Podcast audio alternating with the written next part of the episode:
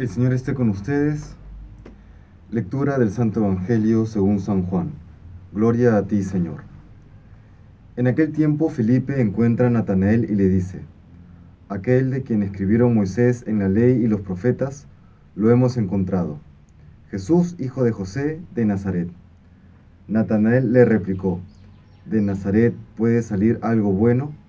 Felipe le contestó, ven y verás. Vio Jesús que se acercaba a Natanael y dijo de él, Ahí tenéis a un israelita de verdad, en quien no hay engaño. Natanael le contesta, ¿de qué me conoces? Jesús le responde, antes de que Felipe te llamara, cuando estabas debajo de la higuera te vi. Natanael respondió, Rabí, tú eres el Hijo de Dios, tú eres el Rey de Israel. Jesús le contestó, por haberte dicho que te vi debajo de la higuera, ¿crees? Has de ver cosas mayores. Y le añadió, yo os aseguro, veréis el cielo abierto y a los ángeles de Dios subir y bajar sobre el Hijo del Hombre. Palabra del Señor, gloria a ti, Señor Jesús. Hoy la Santa Iglesia recuerda al apóstol San Bartolomé o Natanael. Y vemos en el Evangelio algunos puntos a destacar. Llama la atención, por ejemplo, eh, la inicial resistencia de Bartolomé ante el anuncio que realiza Felipe. Hemos encontrado de aquellos que hablan Moisés y los profetas, Jesús, hijo de José de Nazaret. Y le responde, Natael, le responde Natanael de manera escéptica, ¿de Nazaret puede salir algo bueno? ¿Por qué esta primera respuesta? Pues Natanael o Bartolomé era una persona que buscaba a Dios con sinceridad de corazón, dice la tradición, que estudiaba mucho la Sagrada Escritura y en la Sagrada Escritura pues no encontraba que fuese a salir algo bueno de Nazaret, por eso su escepticismo.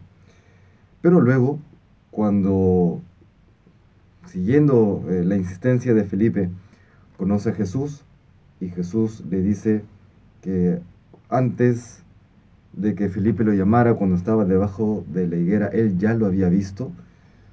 Responde de manera sorprendente Natanael, dice, Rabí, es decir, maestro, tú eres el Hijo de Dios, tú eres el Rey de Israel. Encontramos aquí una aparente desproporción entre lo que le dice Jesús y el reconocimiento que realiza Natanael. Y la única explicación, por lo menos que yo encuentro, es que eh, ya el Señor había venido preparando el corazón de Natanael para este encuentro, para responder positivamente a la invitación que realiza Felipe. Esto nos deja una importantísima lección. El Señor mueve también nuestros corazones para anunciar el Evangelio, para ser apóstoles, pues Él nos envía a la misión. Sin embargo, muchas veces caemos en esta especie de escepticismo o incredulidad en que pensamos, pero ¿para qué le voy a hablar de Dios a esta persona que, no me va a escuchar, que quizá ya lo, ya lo he invitado antes a algún retiro, a alguna misa, alguna charla, alguna experiencia que yo sé que le pueda ayudar para acercarse a Dios. ¿Y cuántas veces me ha dado ya la negativa? O quizás simplemente por un tema de cierto temor o vergüenza, no me atrevo, porque pienso que eh, pues me, van a, me van a responder con, de mala manera, incluso despreciar. Bueno, recordemos que cuando el Señor nos envía él ya antes ha preparado el terreno. Él ya ha preparado el corazón de esa persona a quien Dios te está enviando. Esa es la explicación por la cual Natanael, que buscaba a Dios de corazón, por eso buscaba en las Sagradas Escrituras, ante la invitación de Felipe, vence su prejuicio y ante el encuentro con Cristo es capaz de reconocerle. Rabí, maestro, tú eres el Hijo de Dios, tú eres el Rey de Israel. Y la apariencia de Cristo no habrá sido de un rey necesariamente, ¿no? habrá sido una apariencia muy sencilla, pero el alma de Bartolomé estaba preparado para este encuentro con Cristo. Recuerdo algún testimonio de una, una persona del movimiento que eh, en, ese, en ese volverse a acercar al Señor en, un rato de oración, percibió en su alma, llama a tal persona. Y esta persona pues pensaba, pero ¿para, qué la voy a llamar? Y, y, sentía en esta insistencia, llama a esta persona. No era una persona con quien frecuentara eh, en conversaciones telefónicas. Y de pronto, bueno, cede ante esta moción que realizaba el Señor, llama a esta persona y la saluda, le dice, bueno, mira, me ha pasado esto, he estado orando y me ha venido tu nombre en la cabeza.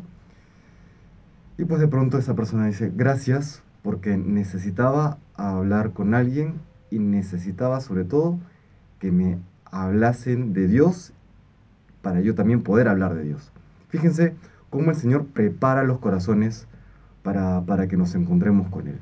Prepara tanto nuestros corazones como los corazones de los demás. Y así que te invito, hermano, que cuando percibas esta emoción, que el Señor te está empujando a anunciar el Evangelio, lo hagamos con valentía, a pesar de que humanamente hablando encontremos razones para no hacerlo, pero recordemos que Dios obra en lo invisible del corazón. Y así podremos seguir anunciando y expandiendo el reino de Dios como lo hicieron también los apóstoles. Que Dios nos bendiga.